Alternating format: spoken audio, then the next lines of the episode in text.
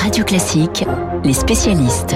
7h40 sur Radio Classique. Ce matin, dans Les Spécialistes, l'une des plus belles plumes du journal Le Monde, Samuel Blumenfeld, le monsieur cinéma du quotidien du soir et désormais de Radio Classique. Bonjour Samuel. Bonjour. Nous allons aujourd'hui parler avec vous d'un mythe, du mythe absolu, j'allais dire, du cinéma américain et mondial. Euh, je veux parler de Norma Jane Baker, plus connue sous le nom de Marilyn Monroe. 60 ans après sa mort, va sortir sur la plateforme Netflix Blonde, qui retrace un destin euh, hors norme. Blonde, d'après le best-seller Hein, de Joyce Carol Oates. Alors si le film est, fidèle au livre, on ne sera pas dans un biopic classique, hein, si je puis dire. Non, déjà de toute façon, avec le avec le roman de Joyce Carol Oates, Blonde, on n'était pas du tout dans une biographie classique. Donc parlons, enfin, d'abord, bon, Joyce Carol Oates, bon, c'est peut-être l'une des plus grandes romancières euh, américaines vivantes aujourd'hui. C'est une romancière aussi qui a, entre autres particularités, d'écrire deux, deux romans par an. Donc c'est vraiment nous parlons véritablement d'un auteur centrifuge. Ça, je veux dire, ça, ça, ça n'arrête pas. Blonde est son roman le plus le plus long, le plus fourni. C'est un roman qui à l'origine faisait 1400 pages, a été réduit à 1000 pages et qui est véritablement non seulement une plongée dans l'univers de Marilyn, mais une identification absolue de la romancière chez Marilyn. Et ce qui est particulier dans son biopic, c'est dans, dans, le, dans la biographie de Marilyn qu'elle écrit, c'est que c'est un mélange de réalité et de fiction. Ouais. Elle, elle s'empare de l'objet et ne se pose aucun frein. La réalisation est signée Andrew Dominique, on lui doit Kogan, on lui doit Chopper, on lui doit l'assassin de, euh, de Jesse James. Il a réfléchi, je crois, depuis des, une dizaine d'années au moins à ce, à ce film sur Marilyn. Il y a de quoi Ouais. Il y a de quoi Parce que lorsqu'on s'attaque à l'actrice ultime, pas seulement euh, l'une des plus grandes stars de l'histoire, mais en fait la seule star de l'histoire qui persiste à ce point, euh, euh à, ce qui, qui, atteigne ce statut, ce statut, ce, statut de mythe, eh bien, euh, il vaut mieux y réfléchir pendant dix ans. Samuel Blumenfeld, elle est morte il y a 60 ans. Elle aurait 96 ans aujourd'hui, Marilyn Monroe, et elle fascine toujours autant. C'est quoi? C'est le fantasme de la femme absolue, c'est le fantasme d'une Amérique qui n'existe plus. C'est quoi qui explique aujourd'hui cette fascination toujours aussi grande sur Marilyn Monroe? Ce qui explique cette fascination, en fait, est sa fragilité. C'est le fait que dès que vous posez, dès qu'un spectateur pose son regard sur Marilyn, quel que soit le film dans lequel elle apparaît, donc prenons, prenons Rivière sans retour d'Odo Preminger, prenons certains Lem Show de Billy Wilder, prenons Les Désaxés de John Huston. C'est qu'en fait, des films, des films très très différents. Dès que vous vous concentrez sur la question qui est cet individu Marilyn Monroe? Qui se cache derrière cela? Eh bien, se cache une femme d'une extrême fragilité dont on sent que le destin va basculer. Je sais bien qu'il y a toujours ce, il y a toute cette roman, euh, tout ce romantisme euh, et toute cette, tout ce fantasme autour de son suicide. A-t-elle, s'est-elle suicidée? Vous poser la question. Aurait-elle été, aurait-elle été euh, assassinée? Quel est la, quel est le rôle des, des Kennedy dans cette histoire? En fait, comme bien souvent, la réponse c'est l'éléphant au milieu du couloir. Marilyn se serait suicidée un jour ou l'autre. C'était inévitable. Cette fragilité qui est liée pas seulement à son extraordinaire beauté, mais à la conscience extrême de son talent, et un talent qui n'a jamais été reconnu, la poussait à une mort prématurée. C'est vrai Samuel, vous avez cité euh, certains show, euh, La rivière sans retour, on peut citer Les hommes préfèrent les blondes, Les désaxés, euh, Niagara, Sept ans de réflexion, c'est-à-dire qu'il y a un, paquet de chefs-d'œuvre finalement dans la carrière de, de, de Marilyn. Absolument. C'est une, non pas une filmographie immaculée, parce qu'il y a des films, il y a des films très bons et moins bons, mais les cimes sont très hautes. Ouais. C'est ça qui est très important. Elle joue dans, dans, dans certains show, c'est une des plus grandes comédies de l'histoire. Hein. Euh, les désaccès d'un film un des films les plus singuliers de l'histoire parce que tout simplement le destin porté par le, mal-être porté par les acteurs principaux du film, que ce soit, Clark Gable, que ce soit Marilyn, que ce soit Montgomery Clift, se lit sur le se lit sur leur visage.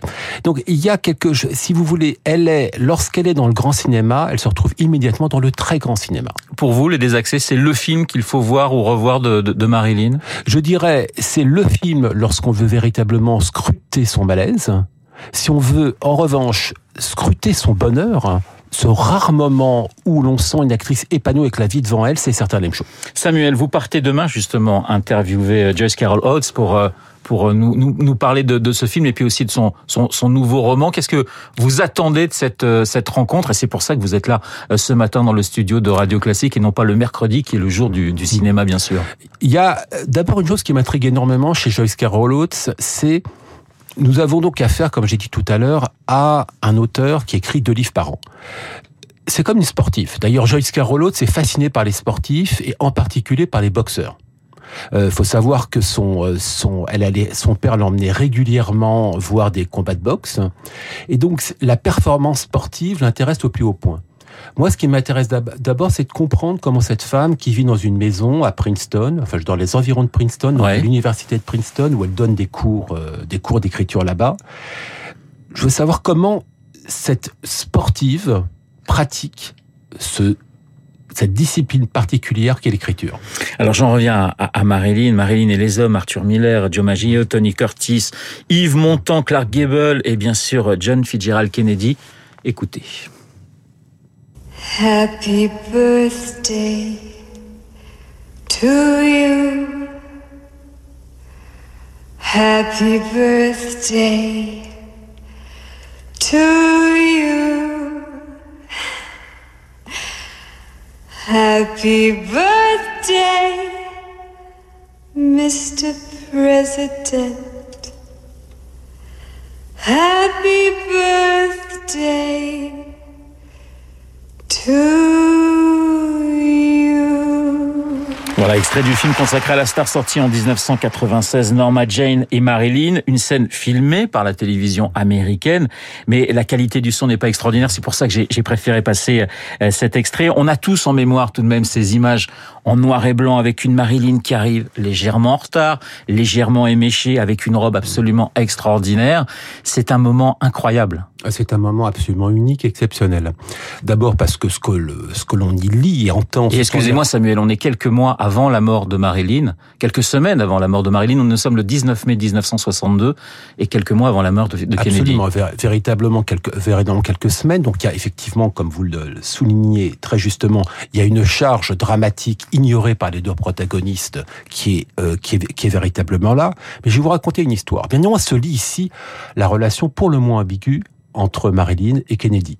Une relation d'ailleurs qui est décrite de manière très très crue dans le roman de Joel Carol Oates et qui devrait l'être dans le film d'Andrew Dominique. Mais je vais vous raconter une histoire très, très très intéressante.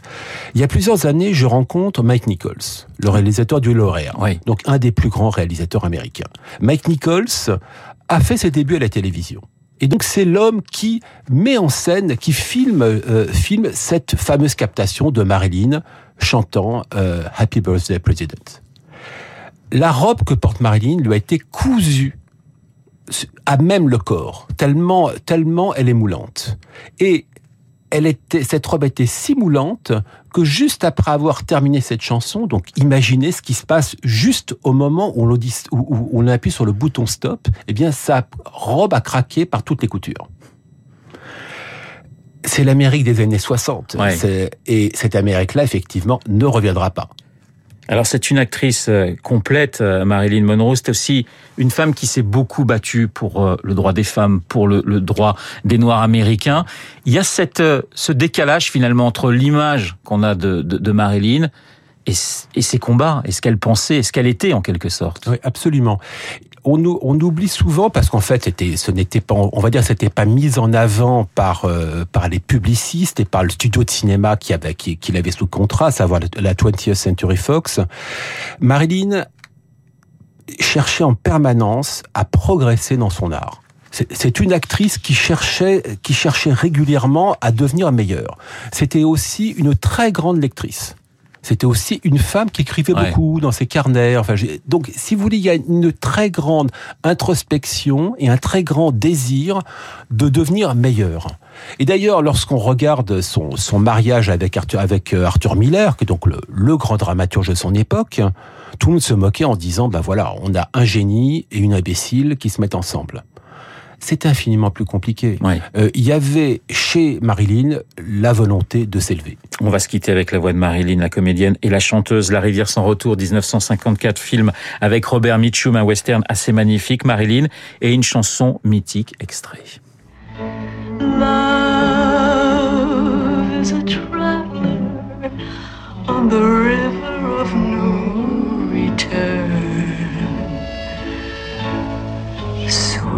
on forever to be lost in the stormy sea. I can hear the river call. No return. No return, no return.